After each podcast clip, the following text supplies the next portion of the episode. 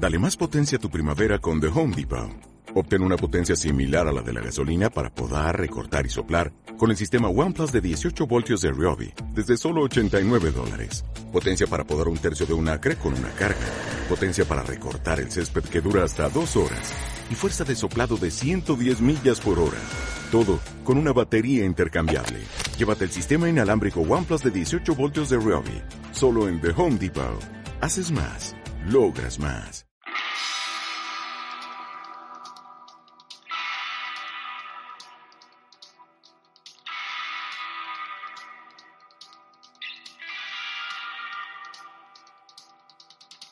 Es un día triste en Alilo, la, undécima edición de, estas grabaciones, podcast, porque estamos en cuadro y haciéndolo a ciegas. Eh, hay que avisar a, los cientos de, de miles de, personas que nos escuchan que hoy puede haber interferencias, se puede caer el sistema. De hecho, ya me está dando crítica al error. En fin. Eh, y, y, que no va a ser lo mismo ni se va a escuchar igual de bien, pero bueno, aquí estamos. Estamos eh, eh, Juan y, y Coba. Eh, os saludan a, todos. Hola, buenas. Y comenzamos una nueva edición del Hilo. Buenas, buenas tardes, noches, ¿qué tal? Pues esto es un poco raro, la verdad es que a mí me está resultando extraño hacerlo desde casa, de momento. Es muy frío. para Coba es nuevo. Esto, así hicimos los cinco primeros. Pues tienes un mérito, ¿eh? Tienes un mérito. sí, no te hace una idea. Eh, eh, es muy frío. A mí estas cosas eh, no me gustan. Estoy aquí en mi casa, en una mesa sentado. Ya por, ya por fin lo hago en una mesa. Antes lo hacía acostado en la cama. hay, una, hay, una diferencia tremenda. No, sí, a mí... Coba en bata, sí, sí. Oye, eso, eso no se cuenta, Juan Di. Eso no se cuenta, eso es algo entre nosotros. Pero estoy, en matita en mi casa con mis zapatillitas de, de andar por aquí, tan a gustito. Las cosas como son. No tenemos tampoco, por supuesto, eh, controlador. El controlador es Juan, que es el encargado de crear el, enlace con el que accedemos a, poder grabar en la distancia. Y bueno, a mí ya me están saltando aquí todo tipo de errores, triángulo amarillo, tape error, eh, critical error, en fin. Eh, hoy puede ser un día muy divertido y, perdonarnos cualquier, cualquier fallo. Grabar la, la, undécima edición del hilo de esta forma y que nuestro tweet eh, más retuiteado en nuestra cuenta de, de, Twitter, arroba Lilo, sea uno que tiene una falta de concordancia tan grave como la que tiene, pues eh, eh, quiere, define bastante bien lo que nuestro concepto, claro. No me he podido resistir. Juan, por favor, deja de tocar No sé si sois conscientes de que después de todo esto nos van a llevar las críticas. Sí, Van a decir que qué falta de elegancia, que qué falta de seriedad. sí, bueno, también viene bien desengrasar un poquito el ambiente taurino de últimamente, ¿no? Efectivamente. Pero vamos, lo del, lo del, lo del el tweet, si no lo dices tú, no se entera nadie. O sea que tampoco. De, hecho, si, si, está mal, suena mejor así. O sea que. Está despedido ya, por supuesto, el community. Estamos buscando otro. Sí, después de, de sus últimas grandes actuaciones. Sí, eh, por, eh, eh, hay un empresario de Cuenca que lo está buscando. Estamos ya nosotros. hemos, hemos ido rápido, lo hemos sacado de, de la oficina y hemos traído uno nuevo que también ha sido expulsado porque esto de no saber escribir, de verdad. Es un. Bueno, nuestra primer, el primer tema a tratar, como siempre, la sección referencias, que ya es un clásico en, en Al Hilo al que ya mismo habrá que hacerle una musiquita aparte. Y, bueno, hoy tenemos eh, tres cosas, ¿no? Eh, nos han llegado cosas por, por Twitter en la etiqueta al hilo, en la que podéis seguir dejando vuestras recomendaciones. Y luego también tenemos aquí un, texto, ¿no? Un artículo eh, que, bueno, en el libro Irse a Madrid de Manuel Javois, este año, pues bueno, como que ha, saltado de actualidad. Vosotros que lo habéis podido, que lo habéis podido leer, eh, la verdad es, que no es que tenga parte razón en su reflexión, pero me parece una reflexión interesante desde el punto de vista eh, del que no es aficionado o incluso que roza el antitaurinismo. Pero no es un antitaurinismo virulento, sin lugar a dudas, como el que llevamos viendo unos, hace unos cuantos días. Es un antitaurinismo creo que razonado y de ese con el que se puede dialogar, incluso en un determinado momento se puede llegar a un cierto entendimiento. Yo creo que Em, con este tipo de opiniones o con esta forma de expresarse, ellos pueden aprender de nosotros y nosotros podemos aprender de ellos. De hecho, la parte que tú has pasado creo que es una parte bastante razonable. Eh, Juan, ¿sigues ahí? Sí, sí, sí, aquí estoy. Bien, pues, ¿qué os parece si, si leo, aunque sea el primer, o una parte del primer párrafo? Sí, me parece. Por comentar algo, ¿no? Porque como eh, estamos, a ver si, si, si, si sé leer, claro. Cuando eh, comienzo, eh, el artículo, bueno, se titula José Tomás ha muerto, viva la fiesta. Lo escribió, eh, lo acabo de decir hace un momento, Javois, en uno de esa, eh, uno, de, sus- de sus artículos que publicaba, creo que en el Diario de Pontevedra, o incluso en su blog personal, y recopilado luego en el libro Irse a Madrid, que editó Pepitas de Calabaza. Eh, co- comienza así. cuando estuvo la vida de José Tomás en riesgo, recibí este mensaje de un amigo. Estaréis contentos los antitaurinos. Pero los antitaurinos no estábamos contentos, sino todo lo contrario, porque España necesita de la muerte del torero para reafirmar su fiesta y que puedan salir así los escritores y los, y los cantantes a hablar de la sangre en la plaza, el traje de luces, la arena ardiente y reconstruir con todo ello una mitología emprendida hace 100 años con la que defender sus últimas posiciones. Si los taurinos acaban agarrándose siempre a las granjas de pollo y a Picasso, es porque saben que detrás de Picasso están Sánchez Mejías y Manolete, Belmonte pegándose un tiro y tonadilleras enviudadas de Paquirri. Y todo esto sembrado de Lorcas y Hemingway para que a los rudos de carácter y de cultura pobre nos deje un poco aturdidos y con la sensación de que quizás nos estemos perdiendo algo. ¿Qué os parece? Pues me parece bastante, bastante bueno. es lo que he comentado hace un momentillo, que no es un antitaurinismo virulento y que, bueno, eh, se define a sí mismo como, ¿cómo es? Rudo y de carácter, ¿cómo es? Vuélvelo a leer, Juandi. Eh, Los pobres de... rudos de carácter y de cultura pobre. Hombre, desde luego que... Rudos de carácter y de cultura pobre. Bueno, el Hawis desde luego que no es ni rudo de carácter ni, ni de cultura pobre. Y, pero lo que más me, me ha gustado de este, de, esta, de este extracto que nos has pasado es precisamente el final, que ahora mismo no recuerdo cuál es, pero creo que es donde está el kit de la cuestión. Sí, el final, el final es muy bueno y, y viene a decir que en realidad el, el cadáver de, de- de un torero, pues eh, lo que hace es reivindicar un poco el concepto de la tauromaquia como lucha de entre, lo- entre el hombre y, y- y el animal. Sí, Eh, un cadáver joven sobre la, sobre- eh, habla de un cadáver joven sobre la mesa que ofrecer a los puristas. Eh, esto en realidad un poco, premonitorio. sí, un poco. Totalmente, unos cuantos, unos cuantos de años antes eh, de que ocurriera la tragedia de, de Víctor Barrio. Y yo creo que es interesante también porque tenemos muy reciente ese hecho, ¿no? A mí me parece que la muerte de Víctor Barrio eh, ha servido para concienciar de nuevo a, la- a, la- a la- a todo el mundo eh, de que lo que ocurre en la Plaza de Toros es totalmente verdad, que no hay ninguna, eh, eh, no hay ninguna pantomima, el, toro mata y encima eh, la- el, el sector se ha retroalimentado de ese de, de, de ese de esa narración de, de ese litur- eh, de, bueno de poner sobre la mesa lo que ocurre realmente en la plaza de toros para a través de, de lo sufrido con los insultos y todo esto pues eh, unirse no y, hablamos de esto antes en el episodio anterior con, con Borja Cardeluz que ahora mismo el, el toreo parece que por lo menos eh, de cara a la galería está unido y mucha y mucha culpa de ello parece que la, la tuvo la, la desgraciada y lamenta o sea la desgraciada y tristísima muerte de, de Víctor Barrio. Sí, además yo creo que o sea, ha servido para concienciar mucho hacia afuera, pero también hacia adentro, porque es, verdad que yo, yo lo escribí en su momento, eh, de que no pa- de, de- de acostumbrarnos tanto a que no pase, al final se te olvida. Y, y- y- ya no solo hablo de, de- mucha, bueno, un poco de demagogia que se habló ahí con el que si, si habla, eh, oye, que es, una sardina y la sardina al final mata, vale, o sea, eso por un lado, pero, pero no, es que ver, o sea, verlos recuperándose de jornadas tremendas a los a la semana, a los cinco días, a, las, a las 15, pues al final pierdes un poco la, la, la noción de, de, de, la, de muerte, de la muerte que hay. Que hay, que Sí, además es que eh, últimamente vivimos jornadas gravísimas de las que finalmente se acabaron recuperando. Por ejemplo, me estoy acordando de la de Padilla hace ya unos cuantos años en, en Zaragoza, de la de Manuel Escribano, de las de Jiménez Fortes que al final mm, afortunadamente no mm, llega a suceder nada gravísimo y estamos acostumbrados a que finalmente se recuperen. Estaba cantado que tarde o temprano iba a pasar algo así y por desgracia ha terminado pasando.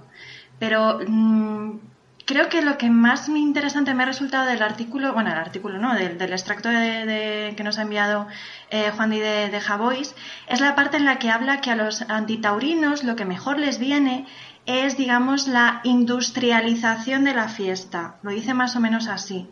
Eh, viene a decir algo así como que la fiesta se convierta en algo mecánico.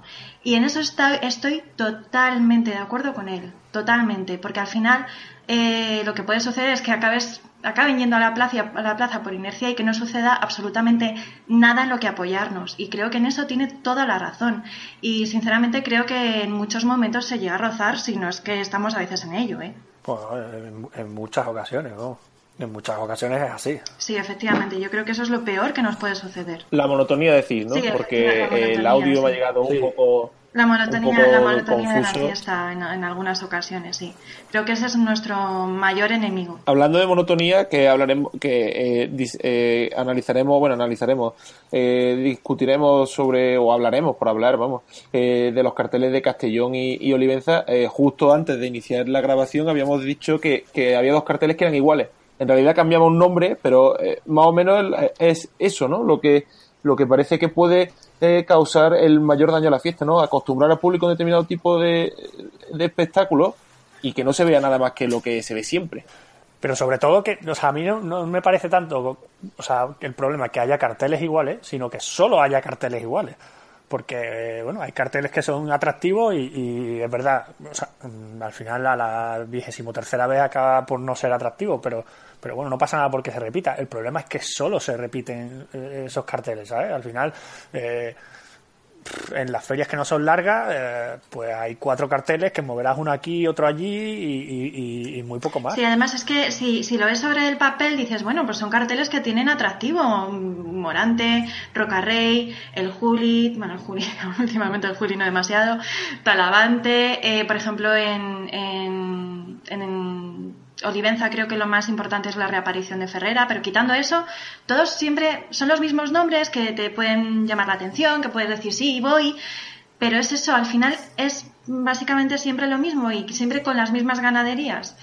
Y bueno, en, estas primeras ferias más cortitas se nota más. Luego ya cuando llegue Valencia, cuando llegue Sevilla, cuando llegue Madrid, lógicamente se van abriendo los carteles y aparecen otro tipo de nombres. Pero bueno, sí, es que eso, es monotonía y bueno, pues no, no difiere mucho los, unos de los otros. Al final estamos acostumbrados a que los carteles tengan una misma estructura y que eh, de verdad eh, que en ferias en ferias determinadas y que son eh, muy concretas en las que en la que no hay en la que no hay días realmente pues el empresario opte por hacer carteles que cree que son que son la fórmula para rentabilizar el, el, el producto ¿no? que tiene el, entre manos. Pero bueno, ese, ese siempre es el tema eterno de, debate, ¿no? Y al final yo creo que, que bueno, que también va por, por épocas, pero es verdad que, que, hay cosas que se repiten mucho y que a lo largo de la temporada eh, se puede ver al, al, al, torero hacer una misma faena pues muchas veces, ¿no? Y a lo mejor ese sí que es el camino que de lo que hemos comentado antes, del final del artículo que habíamos mencionado al, al principio. Eh, lo que nos conviene a los antitaurinos es que la muerte del toro se industrialice eh, y que el calendario devenga en una cadena de montaje en la que proliferen los soles. Eh, continúa hasta el final, pero yo creo que esa frase resume muy bien lo que estamos hablando ahora. Y llama mucho la atención que precisamente sea una persona mm, que no es aficionada, que no mm, se ha criado en un entorno taurino la que, la que lo diga. Es antitaurino como se define, pero realmente mm, sabe dónde, sabe dónde tiene que, que dar para hacer daño. Y es que creo que tiene razón. Y sin embargo, los demás antitaurinos no se dan cuenta de, esto. Y creo que, es lo, que más sufrimos desde dentro de la fiesta, desde, desde el punto de vista de una persona que vive la fiesta. Por eso me llama la atención que alguien que se declara antitaurino lo, lo diga tan abiertamente, tiene cierto conocimiento. Sí, sí, no, desde luego Lorca tiene ya un buen sucesor en el país. buen comentario, Juan. Dale, dale a la batería ahora, eh, dale a la batería ahora. Me lo ha ganado, ¿no? Te lo has ganado, te lo has ganado. Oye, la distancia que, hay entre nosotros la salva esa batería, ¿eh? Desde luego. Vamos a tener que llevar el, enlace de Zencas preparado al próximo día al CEU y, y, utilizar la batería cascoporro. Ya que no viene Pablo, que es el que, es el percusionista de... es verdad que no hemos dicho nada al, principio, estamos en cuadro Juan, eh, Coba y, y yo porque Pablo está en Málaga recuperándose. eh, Carmelo eh, tiene asuntos importantísimos que tratar, aparte, además de, de, venir a grabar con nosotros. Y, y, hoy se le excusa, ha mandado parte médico. Y que se pensaba que era mañana. Que se pensaba que era También todo coincide, todo coincide. Y, y, Gonzalo, que claro, que recuerdo que en el último programa en el, en el que yo no estuve dijo que, que yo era el alma de, de Alilo. Eh, al contrario, el alma de Gonzalo, porque sin Gonzalo estamos vendidos y estamos aquí pasando frío en casa, eh, bueno, pasando eh, eh, a distancias siderales. Por la calefacción, rata. Es que en mi casa hace un frío y estoy con la calefacción y tengo frío. a distancias siderales lo uno de lo otro y, en condiciones infra, vamos, infra, yo qué sé, infra. Gonzalo que nos va a poner los cuernos con la COPE esta noche. Sí, eso es otra historia, eso es otra historia. Que ya, ya trataremos con eso, de eso, de eso con Gonzalo, eh, cara a cara. Sí, sí. A ver si se puede traer de allí algo bueno. Un micrófono, que robe un micrófono, unos auriculares. Madre, Juan Díaz, estás desvariando, ¿eh? No es por nada. Sí. No, pero que no hace falta. es el frío. el frío, sí. Bueno, eh, hemos hablado largo y tendido sobre el artículo este. Eh, ahí lo tenéis para quien quiera recuperarlo. Eh, José Tomás ha muerto, vive a la fiesta. Luego, si podemos encontrar el enlace, que creo que lo que creo que existe, lo, lo, copiaremos en nuestro en nuestra cuenta de, de, Twitter y ahí lo podréis leer todo.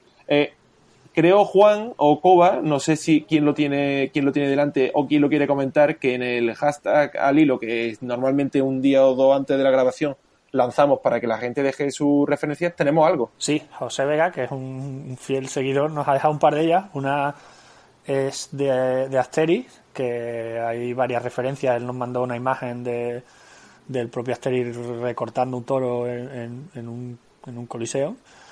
Y, y, luego otra de, de la película My Fair Lady, mm, Oscar a la mejor película en 1964 que, que salen toreando en un salón de una casa.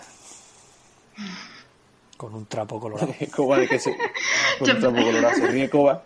Sí, porque estoy viendo ahora mismo la imagen y me gustaría identificar quiénes son. Hombre, evidentemente se, se ve a Audrey Hepburn a la derecha.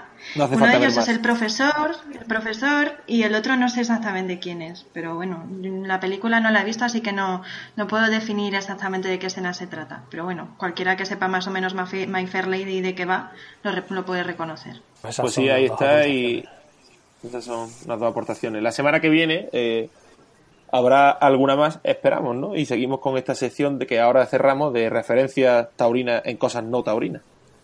En cosas así en general. Sí, ahora debería sonar una musiquita o algo, pero bueno, seguimos aquí en, este páramo del enlace y, continuamos. No me tientes que la pongo. no, quita, quita. Eh, el, como hemos comentado antes, Gonzalo no está con nosotros, está en la selva, que es lo que él llama a, Colombia y a los países a los países sudamericanos.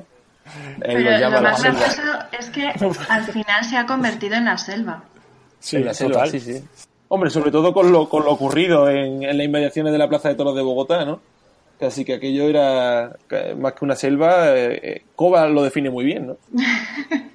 bueno, lo, lo, que os he comentado a través del grupo de WhatsApp ha sido después de escuchar el audio de, de, Gonzalo en el que cuenta lo que sucedió en el hotel después de la corrida. Así que yo creo que cuando escuchemos de, bueno, cuando hablemos de, de lo que sucedió en el hotel, hablo de la analogía. muy bien. Eh, entonces, ahora vamos a escuchar eh, al hilo eh, cómo Gonzalo explica lo que ocurrió antes y durante la corrida, eh, un testigo de lujo que al hilo pudo tener allí, y, después comentaremos, comentaremos lo que Gonzalo nos no explique.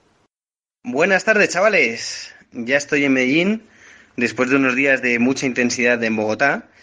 Y bueno, han vuelto los toros a la Santa María y ahí tenemos que hablar de un exitazo, tanto a nivel de público como a nivel artístico, gracias a la entrega sin límites de Andrés Rocarrey.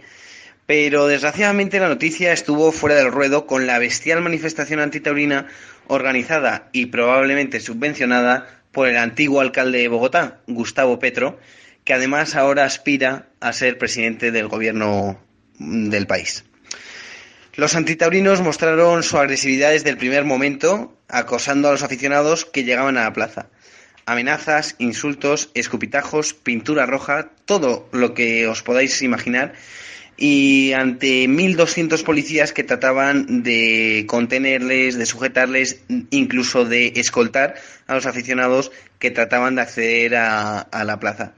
Un dispositivo, como os digo, de 1.200 policías que desde por la mañana eh, estaban organizándose y cubriendo todos los frentes de acceso a la plaza porque la manifestación estaba perfectamente organizada y trataba de impedir que se celebrara o, hacer daño a todos los aficionados que, querían acudir a presenciar la histórica corrida de toros del 22 de enero del 2017 de la Santa María de Bogotá.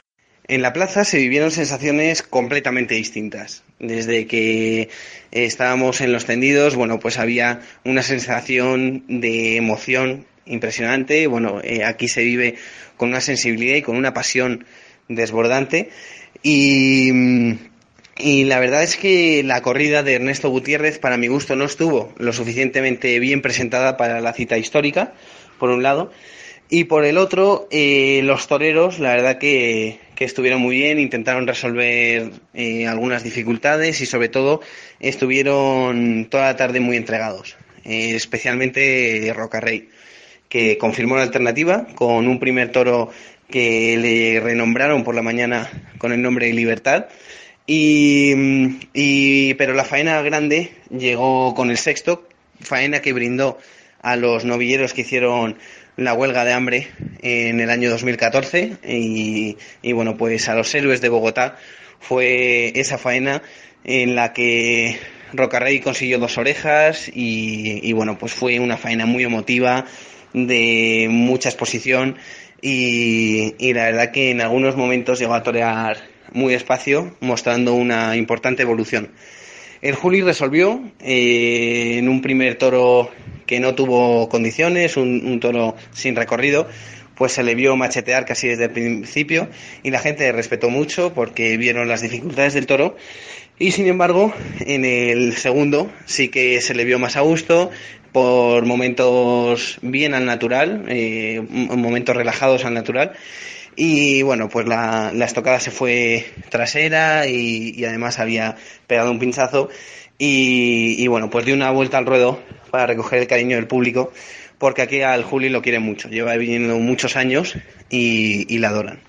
Y luego eh, el torero local, Luis Bolívar, pues tuvo el mejor lote probablemente, cortó una oreja y dio cortó una oreja y en el otro se la pidieron y pero una cosa muy rara, ¿no? Le pidieron la oreja y luego eh, fue silenciado. Y, y, bueno, pues la verdad es que eh, estuvo bien, pero sin terminar de rematar las cosas como, como el lote le, proponía.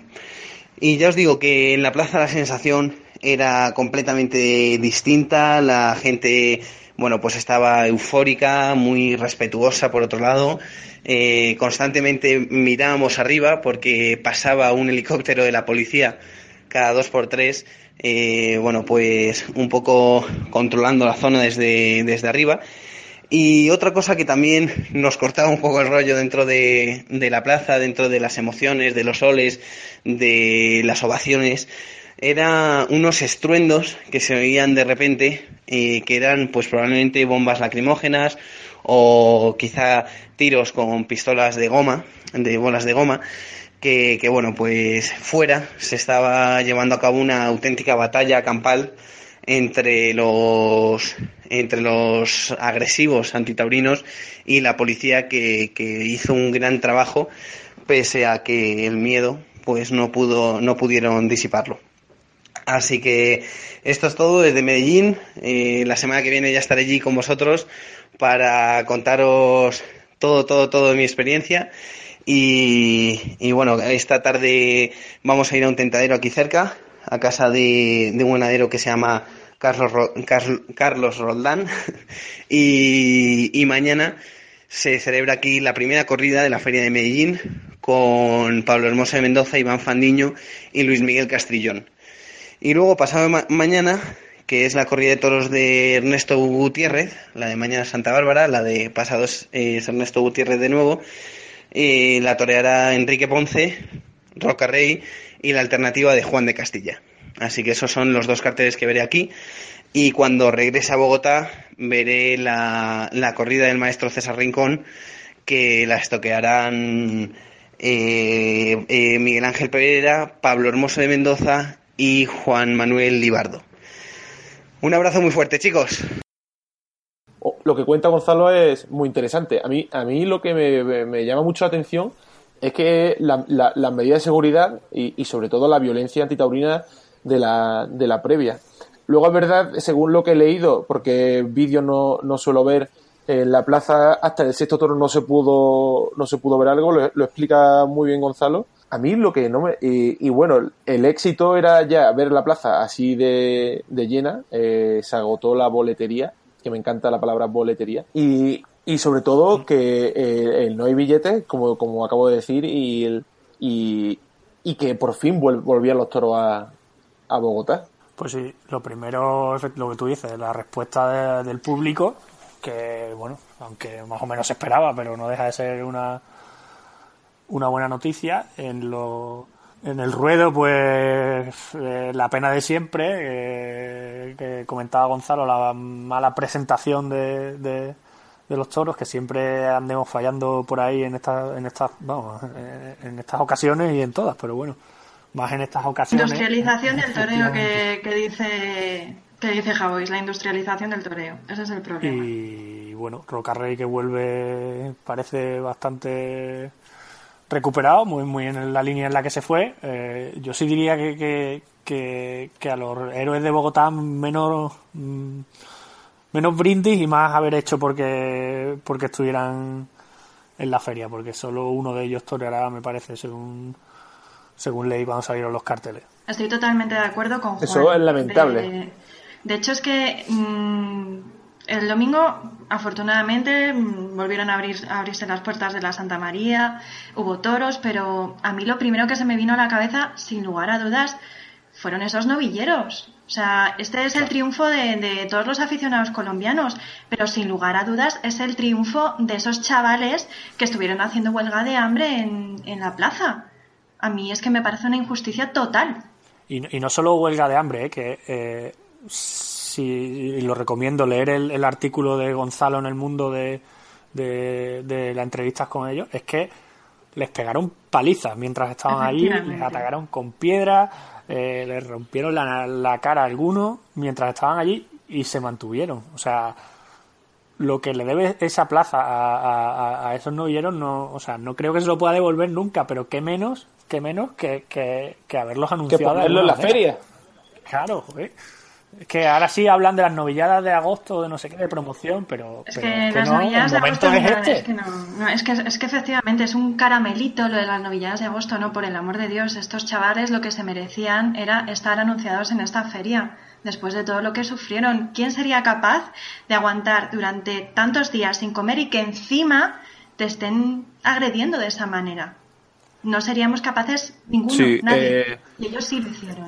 No, no, vamos, eh, eh, que tener un, un, sentido de la responsabilidad y de que aquello depende de, de, la responsabilidad, pues sí, sí, parte responsabilidad de que aquello no se puede dejar escapar muy grande para hacer la heroicidad que hicieron, que hicieron ellos, aguantar lo que aguantaron en esas condiciones, la huelga de hambre, las agresiones de las que habla Juan, y que luego el único premio que tengan es un brindis, que un brindis, bueno, pues sí, te lo brinda Roca Rey en la Plaza Llena el día de los regresos de los toros, pero parece poco premio para quien ha dejado parte de su vida eh, y de su valioso tiempo allí, ¿no? A las puertas de la plaza para recuperar lo que no es solo de ellos, sino de todos, hombre, porque algunos dirán, no, es que como estos chavales viven de esto, pues claro, ellos son los más interesados. No, pero es que cualquier aficionado, eh, cualquier persona que sea que le guste los toros, eh, debe de felicitarlo y debe de darle la enhorabuena porque gracias a ello eh, el toreo sigue siendo mucho más universal de lo que podría de lo que podría haberse quedado o de lo que podría ser, ¿no? Que al final es a lo, a lo que están atacando, a la universalidad del toreo,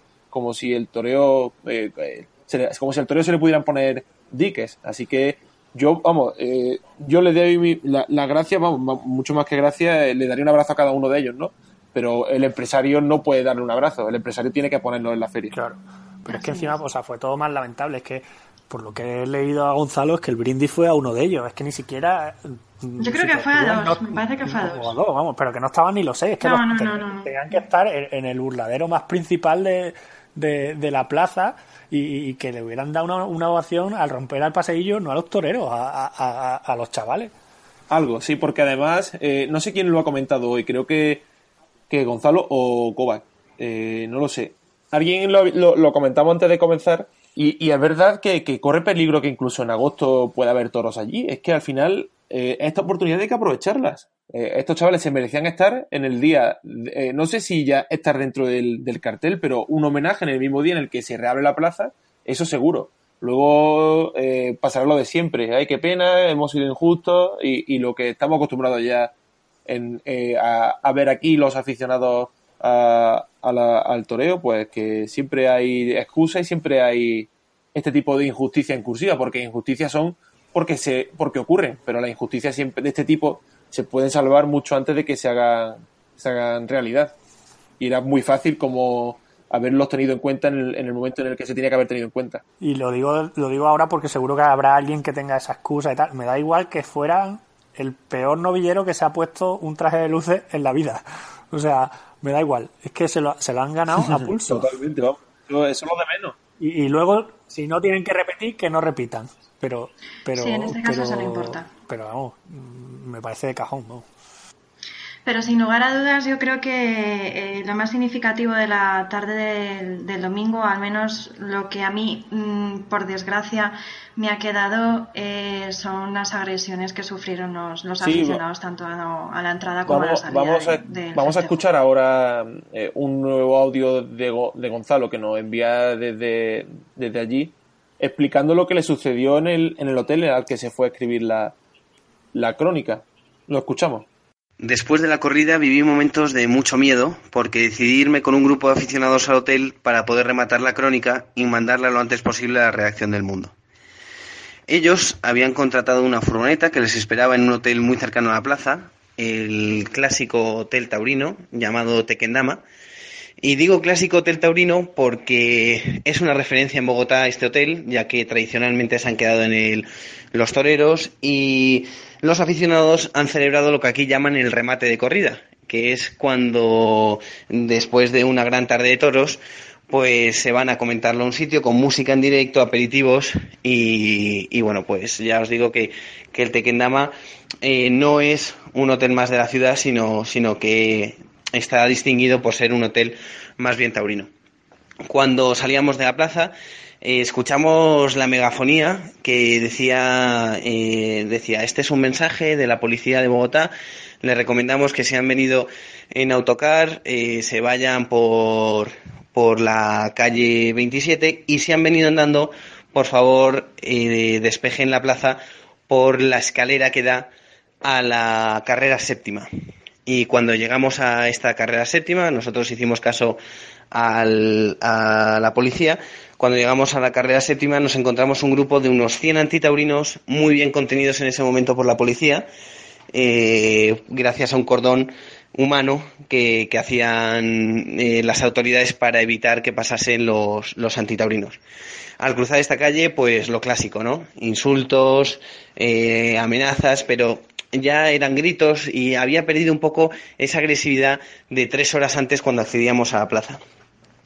Sin embargo, cuando llegamos al Hotel Tequendama y lo cruzamos por dentro para llegar a la puerta principal, donde nos esperaba la furgoneta que os digo que nos transportaba a nuestro hotel, que estaba en otra zona de la ciudad, eh, nos encontramos esa, esa puerta bloqueada. Estaban eh, pues otro grupo de unos 50 antitaurinos, esta vez no eran tantos, pero no dejaban de... eh, pri- primero solamente estaban en la puerta, no, no hacían nada, pero cuando vieron que un grupo grande de gente tenía la intención de salir del hotel, empezaron a tirar piedras, tirar tablones de madera, eh, nos insultaban, nos decían de todo y sobre todo bloquearon el paso y no nos dejaban, no nos dejaban salir. Entonces eh, decidimos buscar otra puerta, ya que el hotel tenía tres accesos posibles, y nos encontramos en la misma situación en, en las tres puertas, incluso donde nosotros habíamos, por donde nosotros habíamos accedido al hotel. Por lo tanto, estábamos completamente encerrados. No había forma de salir de allí. La seguridad del hotel, eh, bueno, lo estaba dando todo para evitar, eh, pues lo primero, que hubiera daños humanos que, que, que, pudieran llegar a entrar para hacernos algo, lo, lo, primero, y lo segundo, evitar también daños materiales, intentando contenerles lo más alejados posibles del hotel, pero la seguridad del hotel no era suficiente como para, como para poder con ellos. Entonces empezaron a llegar motos de policía que incluso cruzaban el hotel por dentro con la moto eh, para llegar de una puerta a otra y, evitar el paso de, los antitaurinos. Entonces, en ese momento, eh, los antitaurinos empezaron a pelear eh, a lo bestia con los, con los policías, llegando a, bueno, pues a, tirar a uno de la moto, eh, a otro lo cogieron entre varios. Y, y, finalmente lo que, lo que decidieron los policías fue, fue soltar bombas de gas lacrimógeno para, bueno, pues para intentar que se fueran. Entonces, nosotros que estábamos unos 200 o 300 aficionados, eh, el total de, gente que había en el interior del hotel, estábamos en los pasillos interiores porque se colaba el humo, se colaba el gas por, por, las puertas y, entonces pues nos picaban los ojos, tosíamos y, entonces nos tuvimos que refugiar eh, todos los aficionados juntos en, en el centro del hotel, como si os digo, para que no para que no nos llegara eh, este gas. Fue una experiencia muy desagradable, fue una experiencia muy, mm, eh, pues eso, de, mucho nerviosismo. Yo además tenía el agobio de, tener que mandar la crónica, no sabía cuándo iba a poder llegar a mi hotel y, bueno, pues la verdad que, en ese momento se pasó mal. Y además, eh, bueno, pues ya cuando conseguimos salir de allí, pues, pues os podéis imaginar, ¿no? en el primer semáforo que paramos, pues había también antitaurinos, intentaron dar golpes a la furgoneta, zarandearla y, bueno, pues fue bastante desagradable. Pero yo me pregunto que si a nosotros, los que somos tan aficionados a los toros y no tenemos ningún problema por ir a las corridas de toros, aguantamos esto, me planteo y me surge la duda de qué pensará ese que se siente más o menos atraído por los toros, pero que no lo ha vivido desde siempre, que a lo mejor no llega a entender del todo, pero que dice, ¿por qué no voy a hacer este plan? ¿Por qué voy a ir a los toros? Yo creo que ese, lo último que quiere es ir a una plaza de toros para pasar un mal rato. Y este acoso tan grande de los antitaurinos puede conseguir que realmente dé miedo ir a una plaza de toros, no por el fantástico espectáculo que vas a ver dentro, sino porque estos cabrones te van a amargar la llegada a los toros. Es alucinante lo que cuenta Gonzalo desde Bogotá. Eh, eh, la situación en el hotel tuvo que ser cuanto menos eh, de tensión, ¿no? Porque ver a esa gente intentando entrar y con no se sabe muy bien con qué intenciones, bueno, sí se sabe bien, ¿no? Con esa violencia desatada y con esa actitud tan, tan desafiante, pues tuvo que ser un, un mal trago. A mí, sinceramente, oyéndolo, solamente se me ocurre pensar en una cosa, y es en una apocalipsis zombie quizá la analogía es un poco bizarra, pero si te pones a pensarlo no lo es tanto.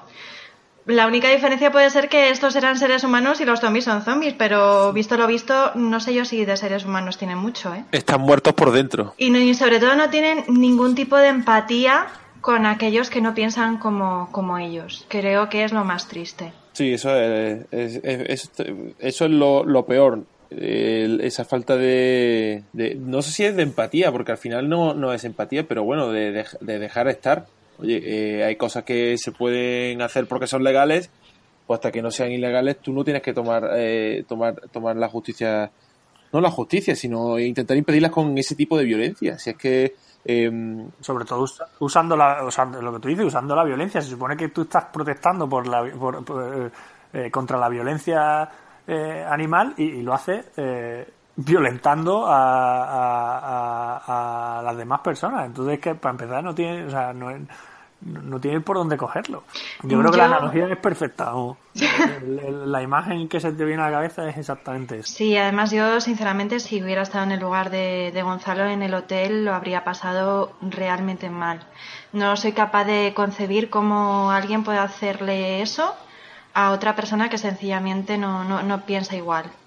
Y bueno, yo creo que todos hemos visto también imágenes de lo que pasó en Bogotá a través de Periscope y son de verdad que son, son lamentables. Yo he visto algunas cosas que me han provocado mucha tristeza, mucha angustia y no sé muy bien cómo definirlo, pero se te queda un mal cuerpo horrible. Yo, menos mal, menos mal que estaba, debía estar bastante bien previsto, porque se ha dicho, como ha dicho Gonzalo, 1200 policías, que... se esperaba, y gracias a Dios, porque si no, mm, o sea, a saber dónde podían haber llegado. Y, y luego, por otro lado, a mí mm, me parece alucinante que ningún taurino haya, haya respondido a, tanto y tanto y tanta violencia, porque es verdad que a lo mejor, eh, o sea, eran tantos que asustaban, ¿no? Pero, pero, pero oye, cuando te tiran una piedra, tirarla de vuelta es bien fácil, ¿sabes? Y, vamos, me, me, alucina la, capacidad de, de sujeción que han tenido pero ¿sabes lo que pasa también, Juan? Que ellos eh, pueden ser todo lo violentos que quieran porque se supone que no lo son. Si nosotros tenemos un mínimo desliz, un mínimo desliz, nos llueven hostias por todos lados. Claro, en, ese, momento lo importante es tener sangre fría. Creo que, que todos, eh, todos hemos estado en, alguna manifestación antitaurina en el sentido de que no es que hayamos todo todo, yo no, yo no por supuesto, pero que en las plazas en las puertas siguen, eh, siguen existiendo ese tipo de concentraciones y, y las provocaciones son continuas. Ahí lo que hay que hacer es ir a tu bola y sin prestarle mucha atención, por lo menos eh, sin prestarle mucha atención, porque no es que no merece la pena, no merece la pena, porque al final eh, con cualquier cosa, con cualquier cosa que se haga, lo que queda es que el, el taurino se eh, pega al antitaurino o se mete con el antitaurino cuando al la realidad es totalmente eh, la contraria. Es verdad que tienes, lleva razón Juan en que mucho mérito por parte de los aficionados colombianos y de los que eh, de otras partes del mundo asistieron a esa corrida a esa corrida y, bueno pues desde aquí también no sé yo no sé cómo habría actuado la verdad es que tuvo que ser una situación muy incómoda es que, es que no es nada comparable, porque todo lo que tú dices, todos hemos estado entrando en una plaza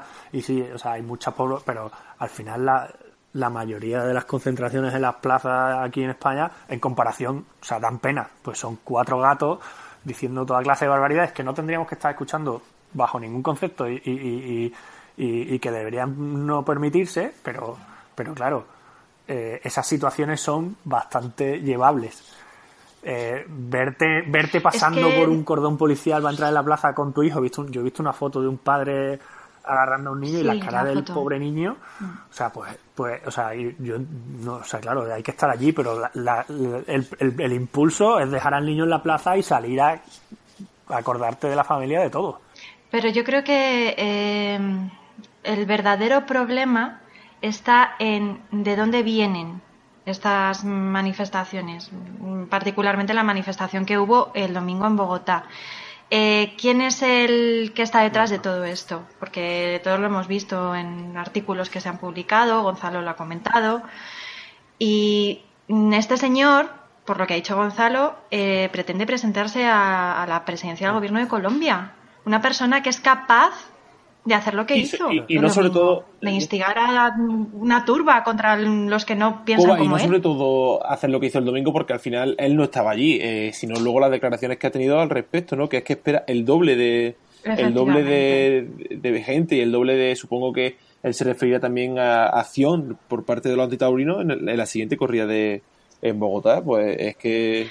Bueno, de, hecho, en ese sentido me han llegado comentarios de que parece ser que a través de las redes sociales los antitaurinos de Bogotá están mm, preguntando a todos aquellos que puedan vivir en las torres que rodean la plaza porque quieren boicotear la, la, corrida del domingo tirando cosas al, al, ruedo, creo que pintura y sangre de matadero, e incluso utilizando drones. Mm, es un poco exagerado o no. Visto lo visto, son capaces ya de cualquier cosa. Yo no sé en qué iba a quedar esto. Exagerado, bueno, quiero decir, exagerado porque son exagerados en todos, pero vamos, que visto lo visto, intentarlo no me extraña absolutamente nada que lo, que lo vayan a intentar.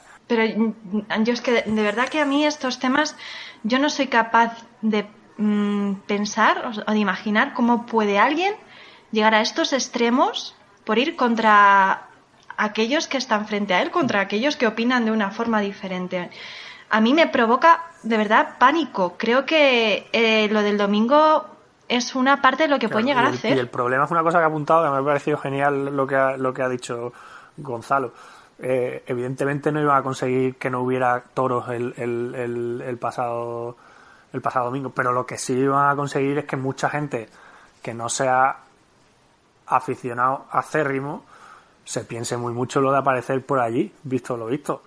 O sea, Hombre, claro, sin lugar a dudas, es, otra forma de cortarlo. Es tremenda. Y eso sí que lo, eso por desgracia sí que claro que lo van a conseguir, porque mientras, mientras se permita, y lo que hablabais, el hombre este, el, el, antiguo alcalde, eh, porque la, se han prohibido la manifestación del próximo día cerca de los alrededores de la plaza. Pero este hombre ya ha dicho que la manifestación ni se prohíbe ni se deja de prohibir, que eso es, una cosa que se hace entre las personas y que hacen lo que les parezca. Mira, estoy, estoy viendo ahora mismo un tuit de Canal Capital en el que dicen vecinos de las torres del parque rechazan posible protesta antitaurina desde sus balcones. Bueno, al menos hay gente con sentido común. Así que parece que esto se está convirtiendo en... Efectivamente, al eh, menos. Eh, mm, aunque medio simpatices con el tema, visto lo que lo del otro día, yo no dejo pasar a uno en mi casa, pero vamos, ni aunque sea el más, ni a la ducha. aunque sea yo el más antitaurino del mundo, vamos. Es que es sinceramente intentar ver esto, o sea, lo que lo que sucedió en Bogotá desde el punto de vista de una persona que no tiene nada que ver ni con los toros, ni con el mundo antitaurino, ni con el mundo animalista. La sensación que te queda es horrible de a qué estamos llegando. Sobre todo, lo, normal sería eso. Sí, pero eh, eh, sobre todo es que al final la, sensación que queda, aparte de, que los titorinos se reflejan con este tipo de acciones que desde la muerte de Víctor Barrio con los insultos, la del pana, la del pobre muchacho peruano Renato Mota, toda esa vorágine de insultos, ahora viene también la violencia física. Al final se están eh, en un escaparate extraordinario para darse cuenta de, de que están hechos estas esta calaña, ¿no? Porque si bien hemos hablado al principio del programa de ese tipo de antitaurinismo en el que hay una reflexión y en el que se puede debatir y, y, bueno, pues eh, debatir, ¿no? hablar y que resulte incluso interesante.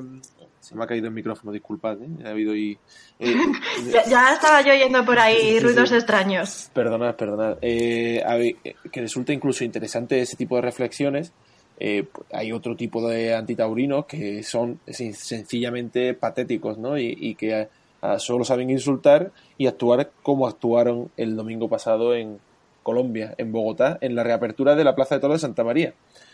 Eh, y que está muy bien que se desenmascaren hacia la sociedad. Sí, sí, parecen pagados por Borja Cardeluz, ¿no? Me parece que, le da.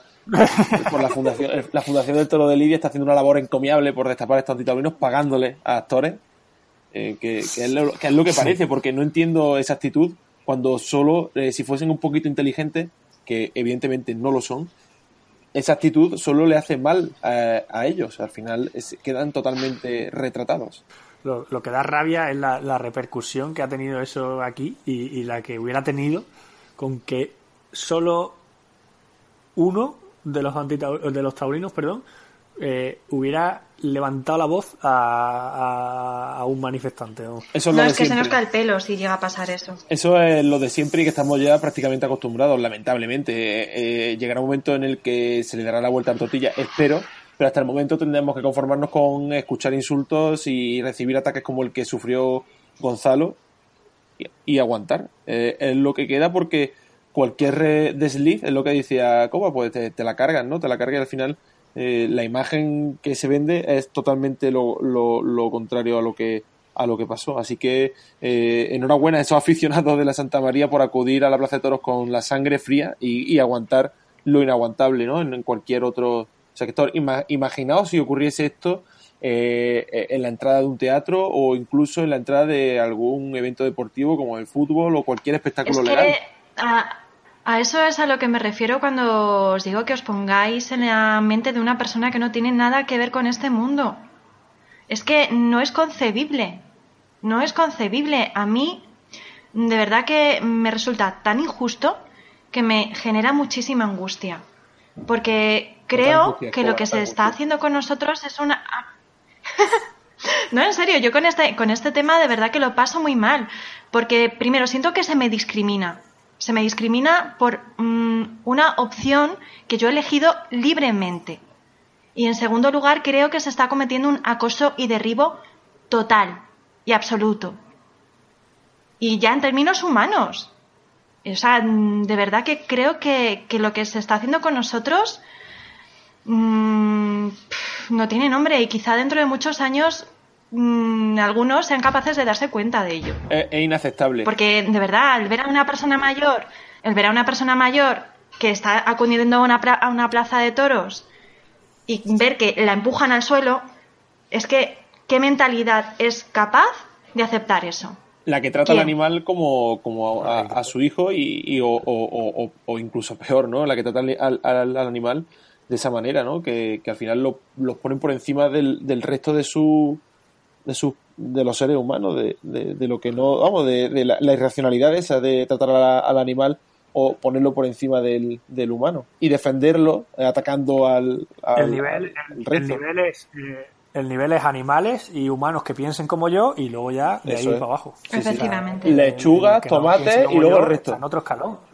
De todas formas, os lo, he, os lo, he, comentado antes de empezar el podcast, o creo que en una de las pausas que hemos hecho, y no es cuestión baladí. Eh, en un solo día he visto dos anuncios de comida vegana, tanto en la televisión como en YouTube, y me acabo de enterar de que en el concurso gastronómico Bocuse d'Or, que se hace en Francia, que es bastante importante, se ha introducido por primera vez una prueba vegana. O sea, de verdad que mmm, van digamos que conquistando terreno poco a poco, no es ninguna tontería. Y todo no. viene de lo mismo. Pero sí. eso es una industria y, y una industria poderosa y, y, que, que, evidentemente pues se está expandiendo. Eh, es que es así.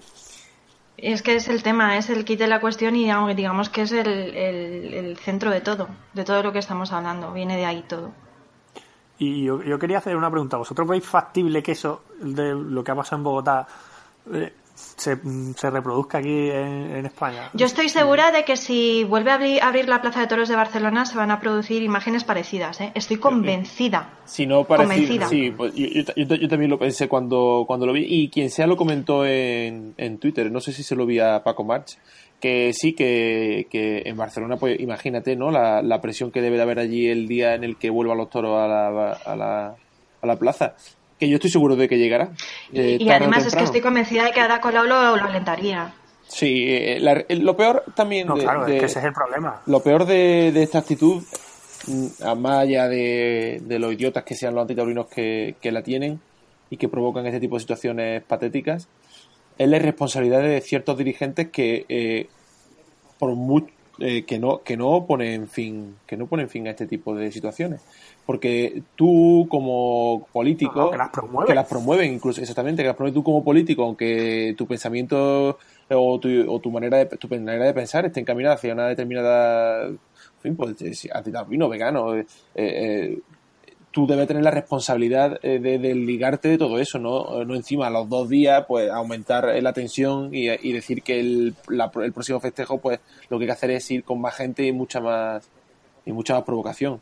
Al final la irresponsabilidad esa por algún lado tiene que tiene que salir y, y lo que no queremos lamentar, aparte de los heridos, es que en algún caos de estos se pueda producir incluso alguna víctima. Hombre, es que yo creo que, a ver, no quiero ser agorera, pero es que creo sinceramente que está al caer. Al menos una persona con daños graves o, o lo que sea, porque la no violencia si... que ejercen no es ni medio normal. No sé si recordáis aquella mujer mayor en Valencia a la que apedrearon. Y fue el. Claro. Fue la 2015, recuerdo perfectamente. Fue en 2015. En marzo de 2015, en, en la Feria de Valencia. Fue, sí, no, no, fue, fue hace nada. Y no tuvo la repercu y no tuvo apenas repercusión, tuvo más repercusión aquella aquella charla no, de ninguna, aquella, claro. aquella charla del CEU claro. en, la, en, la, que los taurinos respondieron a los antitaurinos y salieron y salieron en todos sitios como unos violentos los que respondieron a las provocaciones. Bueno, respondieron, ¿no? Que los frenaron. Que los frenaron. Que, o sea, que estaban claro, o sea, que no, o sea, entraron en la en el aula, intentaron boicotear aquello y lo único que hicieron fue intentar sacarlos de allí, o sea, que, que, que por supuesto que tuvo más repercusión eso. Eso está claro. Y una pedrada, eh, bueno, esta señora, gracias a Dios, pues fue una brecha, pero que una pedrada mal dada es que te dejan en el sitio. Y además es que no, estamos hablando de, de, una chavalita, es que yo creo que la señora tendría 60 o 65 años. Claro. Sí, sí. Y creo sinceramente que todos tenemos padres, que todos tenemos abuelos y que los defenderíamos con uñas y dientes. y que no somos capaces de concebir que alguien le tire una pedrada. Se puede uno imaginar perfectamente qué ocurriría y, si le toca de cerca. Imaginaos la, rabia y, bueno, y al final la impotencia de no, de no poder hacer nada. Rabia, impotencia, impotencia y, sentir que nadie te defiende. Sí. Sobre todo. Que nadie te defiende y que nadie se pone en tu lugar. Efectivamente, es que, hombre, yo creo que afortunadamente ahora, gracias a la fundación, estamos un poco más amparados. Oh, Pero de verdad que es que estamos ¿eh? solos, estamos solos. No, no, no, no. A ver, afortunadamente quiero decir que alguien de alguna manera nos defiende, pero si no, antes seríamos nosotros los únicos que podríamos defendernos de alguna manera. Y aún así, tampoco es que sea, sea demasiado. estamos solos. en, esta sociedad estamos solos. Juan, venga, hay una cosa clara que, es que eh, no, que, no deberían permitirse las concentraciones en, en, los alrededores de la plaza, que es una provocación, que no, no, no se concibe que vayan los del Atlético de Madrid a, manifestarse a Concha Espina, ni los del Madrid al Calderón. No tiene sentido, se les separa. Pues, pues esto es exactamente lo mismo. O sea, si se quiere evitar eh, eh, esa provocación a los taurinos, pues que se eh, manifiesten donde quieran, pero a tres kilómetros de la plaza. Eh, eh, eso sí. Pues sí, pero de todas formas. Es una reivindicación de siempre. Lo que. Lo que. Lo, lo que ha hablado Juan es una reivindicación de siempre. Vamos a ir cambiando de tema a algo más amable, que todavía nos queda por comentar alguna... Sí, por favor, venga, vamos a, vamos a intentar cambiar el tono. De la, de la, de la semana, creo que, que la ha habido interesante. Eh, hay que pedir disculpas, por lo menos yo al que no escuche, que yo creo que será al que no escuche, esa persona que no escuche, pues decirle que vamos con retraso los audios por, el, por internet y por los distintos tipos de las conexiones, pues esto falla, son cosas técnicas y que además no nos estamos viendo las caras. Así que aquí cuando habla uno, pues a lo mejor está hablando el otro y, bueno, vamos tirando como podemos. Eh, han salido los carteles de Olivenza y vuelve Antonio Ferrera, por fin. Pues sí, por fin, la verdad que yo, vamos, tenía muchas ganas, ya sabía, ya había visto que había estado tentando, yo lo había visto lo de Ana Mayoral, y la verdad es que es una muy buena noticia para, para mí que vuelva a Ferrera, que se fue en un momento, eh, a mí me parece el mejor de su carrera, sin duda, y, y bueno, vuelve ahora en Olivenza y, y vuelve en un, en un gran cartel. Yo creo que es, como he comentado antes, uno de los mayores alicientes de, la Feria de Olivenza, la vuelta de, Antonio Ferrera. Casi de la temporada, ¿cómo? Y la verdad es que mm, espero que... ¿Cómo? Casi de la temporada. ¿Cómo, cómo? ¿Que no me he enterado? Que sí. casi que de toda la temporada. Sí, no, solo de Olivenza. De hecho, me gustaría, me gustaría ver en cuántas ferias participa, la verdad. Debería estar en Espero que en esta temporada le den cancha. Además, yo, yo creo que yo creo que también hay ganas de volver a verle y sobre todo también hay ganas de renovación en, los carteles, ¿eh? como hemos dicho antes. Sí, a mí la vuelta de Ferrera eh, me parece interesantísima y, esperadísima. El año en el que tuvo el percance en Muro, pues eh, llevaba una, una trayectoria muy buena. Era una de las temporadas, como ha dicho Juan, si no la mejor de su vida, pues casi que sí, ¿no? y, y bueno, se truncó todo en ese verano y yo tengo muchísimas ganas de, de verlo otra vez. Además, eh, se está consolidando Olivenza como la feria de las reapariciones y parece que, que los toreros, sobre todo, hombre, eh, Ferrera, que es de la tierra, pues están optando por, por aparecer en, en, esta, en esta feria. Cutiño ha logrado que, que Olivenza, después de ya muchísimos años, 27, creo que es la 27 edición de esta feria, eh, sea un, un lugar un, lugar clave en la temporada taurina, ese pueblecito en la frontera entre España y Portugal. Pues sí, es una feria que es lo que es. Mm, muchos evidentemente piden otra cosa, pero bueno, desde luego allí es un éxito y entonces pues la cosa es que funciona. te podrán gustar más o menos, pero, pero si no cambian tiene, tiene todo su sentido. Y, y desde luego se ha convertido en un, en un referente ya de muchísimos años. Eh, al que todos quieren, todas, todas las figuras quieren participar y cuando todas las figuras quieren participar, pues, pues hay pocos huecos para, para el resto. Yo también me alegro mucho de que esté Garrido, lo puedo decir hoy que no está Carmelo, que, que, Garrido finalmente también esté en, esa feria. En la matinal del domingo. Mira, estoy pensando que precisamente a Ferrera le podrían haber contratado. como se escucho con retraso, ahora estoy escuchando a Juan Di y me corto. que como decía, que eh, precisamente estoy pensando que a Ferrera podrían haberle contratado para algunas de, las primeras corridas de la temporada de Madrid, porque estoy pensando, por ejemplo, creo que es la del 2 de mayo, es un mano a mano Cayetano López Simón, me parece. Y sinceramente a mí mm, lo siento mucho. Se hablaba incluso, Coba, eh, de que el cartel eh, lo completaría un, un, rejoneador por delante. creo que incluso sería Pablo Hermoso de Mendoza. Eh, la verdad que el cartel no es muy de Madrid, desde luego que no, pero bueno, eh, quieren eh, hacer del 2 de mayo una fecha especial y, parece ser que lo que está tomando forma es eso, todavía no, no, está confirmado, pero lo, lo, que se escucha. aún así también te digo que sigue sin mm, llenarme del todo el cartel, ¿eh? sinceramente. pues sí, la verdad que el, el, mano a mano entre Cayetano y López Simón a mí no me parece un cartel muy de Madrid.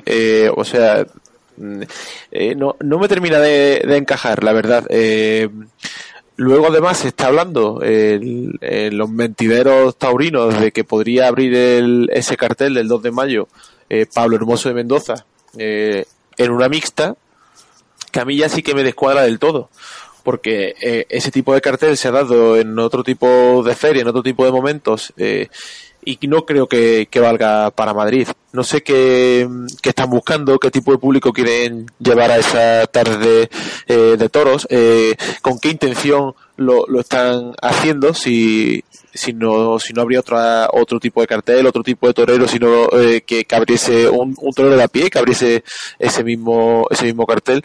Pero la opción de meter a Pablo Hermoso Mendoza junto, junto con Cayetano y Alberto López Simón, pues a mí no me parece a mí, no me, a mí no me parece que sea la que más pueda encajar en Madrid y creo que cuando se haga oficial el cartel, que todavía son simples rumores, y si se hace oficial, pues se levantará la afición de Madrid, no, estará muy de acuerdo con, con él. Yo, yo creo que ese, ese día del 2 de mayo es una, una fecha que viene funcionando regular y entonces quizá han querido cambiar y hacer algo, pero como tú dices, yo lo de la mixta no, no lo veo, aunque supongo que Pablo Hermoso sí atraerá a gente, pero pero no, no lo acabo de ver y luego el mano a mano Cayetano López Simón luego saldrá por donde salga, pero a priori tiene, tiene poco sentido. Mira, me estoy acordando de un cartel parecido que fue la corrida de la beneficencia del año 1999, en el que Pablo Hermoso Mendoza iba por delante y después toreaba mano a mano José Tomás y Miguel Avellán. Pero lógicamente es otra categoría de cartel. A día de hoy, este que se quedaría para el 2 de mayo, a mí particularmente no me convence en absoluto. Buen apunte el, el de Coba, no conocía yo ese, eh, ese cartel. Eh, la verdad es que, bueno, pues sí, son experimentos, a ver cómo, a ver cómo funciona. No, no tampoco experimentos, ¿no? Porque al final ese tipo de carteles están contratados a lo largo de la temporada. Te pueden gustar más o menos, pero la gente acude. Lo que sí es verdad que en Madrid a mí, personalmente, me chirría. No sé si estaréis de acuerdo, pero bueno, Juan lo ha dicho, como ha apuntado que ese cartel ya se ha dado, veremos a ver si finalmente se confirma. También se han presentado los carteles de Castellón, los tengo, los tengo aquí delante. Y bueno, pues eh, típica feria que, bueno pues que están todos los nombres. Hay una hay pues sí jóvenes y, y, experimentados los jóvenes ya en su segundo año. Y, y bueno pues eh, sí nombres muy parecidos a los de Olivenza y carteles pues algunos muy rematados también. Sí, sí, o sea, Juan. yo es verdad que sí que hay carteles que están que están rematados, pero pero en esa feria en Castellón yo sí que he hecho de menos eh, un poco más de la tan manida variedad. Eh, sobre todo en ganado. O sea, no sé, eh, yo creo que ahí le cabe, le cabe otra cosa. Sí, Sí, sí, estoy, estoy de acuerdo con vosotros. De hecho, lo comentábamos antes que es un poco parecida a la de, la de Olivenza. Eh, bueno, quitando lógicamente lo de la reaparición de Ferrera y, a José Garrido y a mí, pues es que también en cuanto a ganado mm, es más de lo mismo en general y sí hay algún cartel bastante rematado, como por ejemplo el del día 24, el del día 25, el día 24 Morante Castilla Manzanares, el 25 el Julita, Levante y Rocarrey. Pero mm, yo no le veo nada diferente a todos los demás. La verdad es, que lo que hemos... Eh, hemos hablado de esto ya al principio, ¿no? Que al final eh, esta monotonía puede ser eh, mala para, para la tauromaquia. Pero al final eh, son las ganaderías que a, las que la gente está acostumbrada, eh, al, el público, pues bueno, eh, va a ver este tipo de, de toros y este tipo de toreros. También entiendo que en una feria corta y cortísima como Olivenza y corta como Castellón, pues al final tiren de, de lo más rentable para el público y, y, por supuesto no olvidarnos de que son grandísimas figuras del las que van las que van a torear. Pero es verdad que estos dos que estos dos eh, carteles estas dos carteles estas dos ferias eh, salvando algunas diferencias pues se parecen se parecen mucho una vez repasado los primeros carteles oficiales de la temporada, creo que, que, nos quedan ahí un, un, par de un par de temas, ¿no? Como puede ser el, la presentación de Plaza 1 en Fitur, el Simón Casas y Nautalia Viajes estuviese, eh, llevaron a las ventas a, a Fitur y presentaron Plaza 1, que es el nombre con el que las dos empresas gestionan eh, la primera plaza del mundo. Y luego tenemos también la polémica, la especie de polémica vivida la semana pasada en, bueno, la semana pasada, esto quien lo escuche pues no tiene periodo, no, no, no, hay, no se puede encosetar en un periodo de tiempo, sino eh, hace unos cuantos días de, esta grabación en los que, en la, polémica en Twitter, ¿no? Con el comunicado primero de la, de la Fundación Juventud Taurina, que pedía ayuda para organizar su gala, y, y luego los numerosos comentarios que provocó al hilo de, los numerosos al hilo de lo que de lo que de lo que de lo que explicaban no que estaba en un punto en el que posiblemente se podría caer esta gala a la que a la que llaman los goyas del, del toreo. Al hilo y nunca mejor dicho. A ver vamos a ver porque a mí estos temas mm, a ver vamos a ver. En primer lugar lo de la presentación de Plaza 1 en Fitur Hubo polémica también, precisamente porque en las imágenes que se vieron en un primer momento en, Twitter, por ejemplo, no se veía un solo toro, se veía una moto en el ruedo de las ventas, eh, más concretamente las del Red Bull Crossfighter, que se celebra cada año. Y bueno, yo particularmente tengo que decir que a mí no me pareció bien, no me gusta. En primer lugar, creo que eh, en la Plaza de las Vendas tiene que ser un referente de tauromaquia. Tauromaquia. Después, todo lo demás. Que entiendo que Nautaria haya entrado en la gestión de la Plaza de las Ventas, pues para eh, explotarla desde eh, el punto de vista mm, pues del turismo, del ocio y del espectáculo y me parece bien dentro de lo que cabe. Yo en este sentido, bueno, creo que la, Plaza de las Ventas es un templo y que hay que respetarla, que se pueden hacer cosas, pero respetándola. Pero creo que lo primero es la tauromaquia. Y ahí tenía que haber habido un toro. y no sé si ya daros paso a seguir con lo del foro de la juventud taurina y la gala, porque también tengo hablando de esto de la presentación, yo creo que, que es de cajón. O sea, es verdad que se hablaba en por Twitter, tal, no hay ni un toro, sí, había, había un toro, había toro, había torero, todo lo que tú quieras, pero es verdad, y en una, eh, en una presentación eso se, se trabaja, o se debería trabajar al más mínimo detalle, lo que va a salir es lo que esté eh, eh, al lado de, del escenario, por así decirlo, y, y efectivamente allí lo que había era una moto, que que es un sinsentido en, en, todo caso. Yo estuve en la presentación, la verdad que, bueno, pues eh, fue un, eh, fue un pequeño acto, eh, presentaron simplemente el nombre, fue como el pistoletazo de salida a la nueva temporada de las ventas, a la que, en la que ya estamos esperando que lleguen ¿no? los primeros carteles y, bueno, pues sí, no tuvo quizás, bueno, esa presencia mm, taurina, ¿no? Pero allí lo que contaba era estar, estar en Fitur y que además de, de toros las ventas, eh, cumplida, empieza a cumplir el objetivo que se propusieron cuando cogieron la plaza, que era convertirla en el centro de ocio de la, de la vida madrileña que faltaba un toro, bueno, el toro estaba, que faltaban toreros también estaban, quizás eh, dio la casualidad que la foto que se vio salió una moto, pero bueno, es que estamos hartos de ver motos en, la, las ventas en cuanto acaba San Isidro, tampoco no, nos pilla por sorpresa. Yo creo que al final esas cosas no hay que darle la más importancia de la que tienen, entiendo el cabreo que provocó entre ciertos aficionados no ver un toro en primer plano, pero bueno, al final son son anécdotas, eh, detalles que sí, bueno, los detalles marcan un poco también, ¿no? La, el camino, eh, o sobre todo los detalles marcan la diferencia, ¿no? Dicen, ¿no? Pero bueno, no creo que, tenga más, más importancia.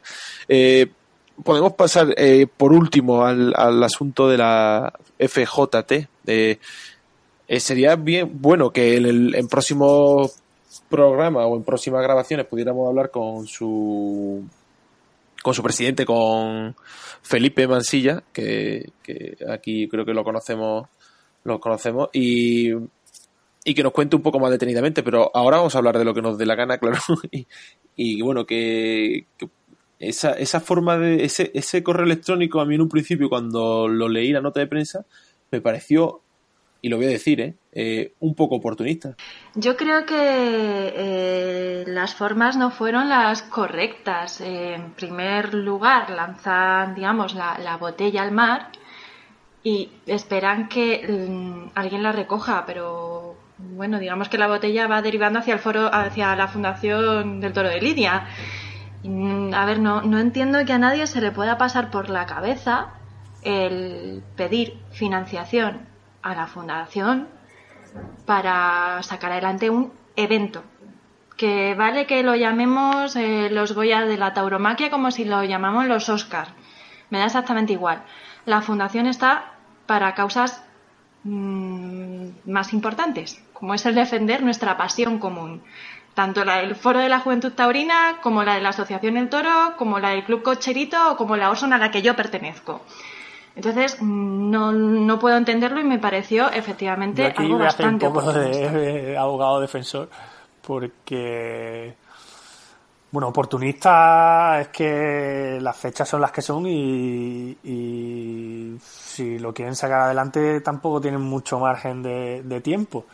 Y, es verdad que yo, yo soy de los que creo que es un evento importante, que no nos deberíamos dejar eh, cerrar y que el sector debería apoyar eh, para que se pudiera celebrar.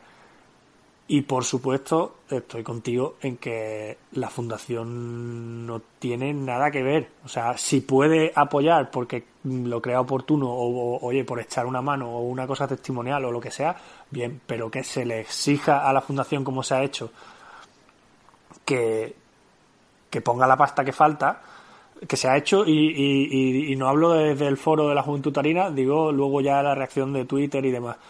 Eh, eh, me parece una cosa, o sea, de lo que hablamos el otro día con Borja, que, que todavía hay gente que no sabe para qué está la fundación. Pero yo, yo sí que he visto tweets directamente entre, entre el presidente del Foro de la Juventud Taurina y el perfil de, en Twitter del Foro de la Juventud Taurina en el que se dice que si la fundación está para defender la tauromaquia, tiene la obligación de participar en financieramente, sí, digamos que económicamente, mejor dicho, en este evento, que es como, pero por el amor de Dios, pero ¿qué es esto? O sea, eso sí que me parece un poco, un poco yo, yo creo que con la fundación ya se nos va un poco de las manos, porque yo, lo ponía el otro día en Twitter, es una, es una cosa que de, de la que se recela, eh, a la que le podemos exigir cualquier cosa y, pues, no sé, es un poco ya un, sinsentido las cosas que se le piden a la fundación. Cualquier día se le va a pedir que reseñen los toros de San Isidro para, para que no se pierda el, nivel de presentación.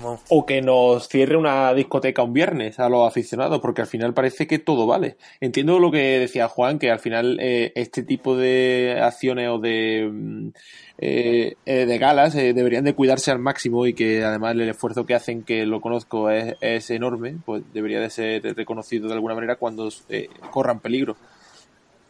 ser apoyado sobre todo pero una cosa es eso y otra cosa en cuanto se ha abolido el, dinero, cuando se hizo público esa cantidad de dinero que recibía la fundación por parte de, la corrida a la semana o a las dos semanas sacar eh, este comunicado, a mí me resultó demasiada coincidencia. Y luego eh, esa polémica que, se creó en la red, de, que es verdad, parece mentira, ¿no? Que al final eh, la fundación es mala, pero hay siempre un retweet a la fundación y un fundación dame algo. al final bueno, pues habrá que tener un poco de sentido común y responsabilidad en este asunto. Eh, la fundación está ahí, eh, el Foro de la Juventud Taurina también, que antes creo que lo he dicho mal. Y sería bueno que, hubiese un apoyo, pero un apoyo que no fuese, que, tampoco supusiese un, desembolso enorme, porque la fundación no está para pagar eh, ciertas cosas. al final parece que estamos, que se está errando un poco el tiro y que la intención eh, aunque parezca loable para salvar un acto que se ha convertido en una institución dentro de la temporada taurina, pero eh, demasiada, demasiada casualidad para, para mi gusto. Luego fue muy gracioso leer a, gente en, en Twitter em, entre, entre, entre ellos eh, hablar sobre este tipo, este tipo de cosas, porque se leen unas cosas una hora antes y se leen unas cosas una hora después que al final lo único que queda es reírse. y tenía ganas ya de comentar de comentar esto. Es una pena que hable yo solo y que no se escuche el resto, porque esto va, esto va desincronizado y tengo que hacer un monólogo hasta que hablen mis compañeros. Sí, la verdad es que es complicado, se ha puesto complicado esto con, el retraso, pero, pero sí, la verdad es que lo de la, lo de, lo de la fundación no, no la gente no, no, por lo que sea, no lo acaba de, entender o de querer entender. Yo, sinceramente no entiendo cómo esto ha derivado a, lo de financiar eh, la gala del Foro de la Juventud Taurina. No sé quién puede pensar que eso es algo factible. Creo que la Fundación tiene un objetivo muy concreto y debemos respetarle y punto pelota y ya está. Y no debemos, acudir a ella como si fuera nuestro papá o nuestra mamá para que nos dieran dinero para salir por la noche o para que nos sacaran de un problema. Yo creo que, hombre, hay que decir que en el, el, email que mandaron en, en la nota el Foro de la Juventud Taurina nunca mencionó a la Fundación. Somos nosotros los que interpretamos esa intención, es verdad. Pero bueno, quedó como muy catastrofista. Eh, supongo que el esfuerzo es enorme el que hacen, no lo supongo, lo sé. Y bueno, desde aquí nuestro ánimo, que, hablaremos con, con, Felipe, espero que contemos con él la semana que viene y nos explique muchas más cosas sobre, sobre este asunto. Hoy no ha podido ser porque, claro, nosotros estamos en unas condiciones precarias, no lo siguiente. Eh, y claro, aquí es, eh, eh, es, muy difícil es muy difícil contactar con alguien en este en esta grabación. Bueno, pues parece ser que Juan Diego ha tenido algún problema de conexión y aquí nos hemos quedado yo y Juan. Y tenemos que despedir el programa hasta la semana que viene. Esperamos ya junto con Carmelo, Gonzalo y a lo mejor Pablo y Victorio para poder grabar el, programa número 12 de Alilo. Un saludo y muchas gracias por, por escucharnos.